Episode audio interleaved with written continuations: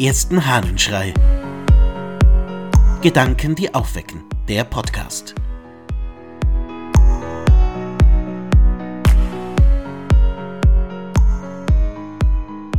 Die Wahrheit ist größer. Aus einer Predigt des Basilius von Caesarea. Wir müssen uns bewusst bleiben, wie weit die Sprache hinter der Wahrheit zurückbleibt.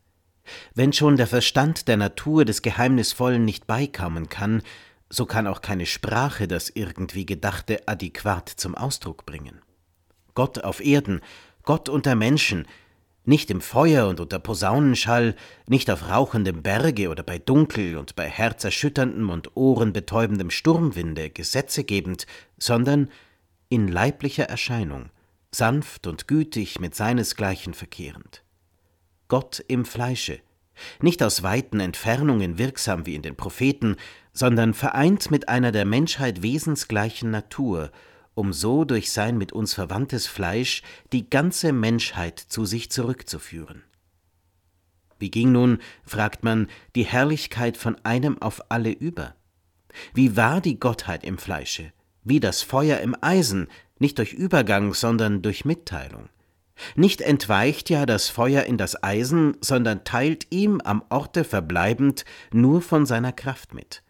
Auch nimmt es nicht ab durch seine Mitteilung, erfüllt vielmehr ganz, was mit ihm in Berührung kommt.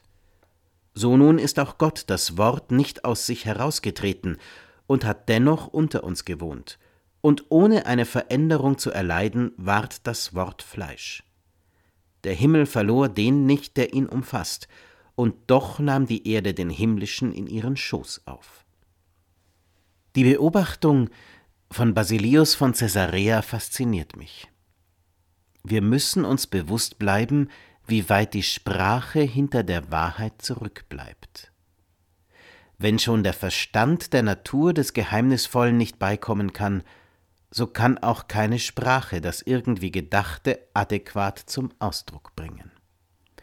Basilius spricht hier vom Geheimnis der Geburt Gottes im Menschen, von der Menschwerdung und wie das Ganze zu denken sei, das große Geheimnis von Weihnachten. Aber seine Beobachtung, glaube ich, bezieht sich nicht nur auf das Göttliche im Menschlichen. Wie oft ist es doch so, dass die Sprache hinter der Wahrheit zurückbleibt? Wie oft können wir etwas gar nicht so richtig in Gedanken fassen und erst recht dann nicht in die Sprache bringen. Bei wie vielen Dingen in unserem Leben ist genau das das Problem? Und streiten wir aber über Worte? Ja, tatsächlich. Wir können die Wahrheit gar nicht in Worte fassen und streiten doch über die Worte. Wir streiten über das, was wir versuchen irgendwie zu beschreiben und sind gar nicht bei der Wahrheit angekommen. Wir streiten um das, was mit der Wahrheit nur im Abstand etwas zu tun hat und was ihr gar nicht so nahe kommt. Wie verrückt eigentlich. Vielleicht sollten wir uns viel öfter klar machen, dass unsere Worte, dass unsere Sprache hinter dem zurückbleibt, was tatsächlich Wahrheit ist.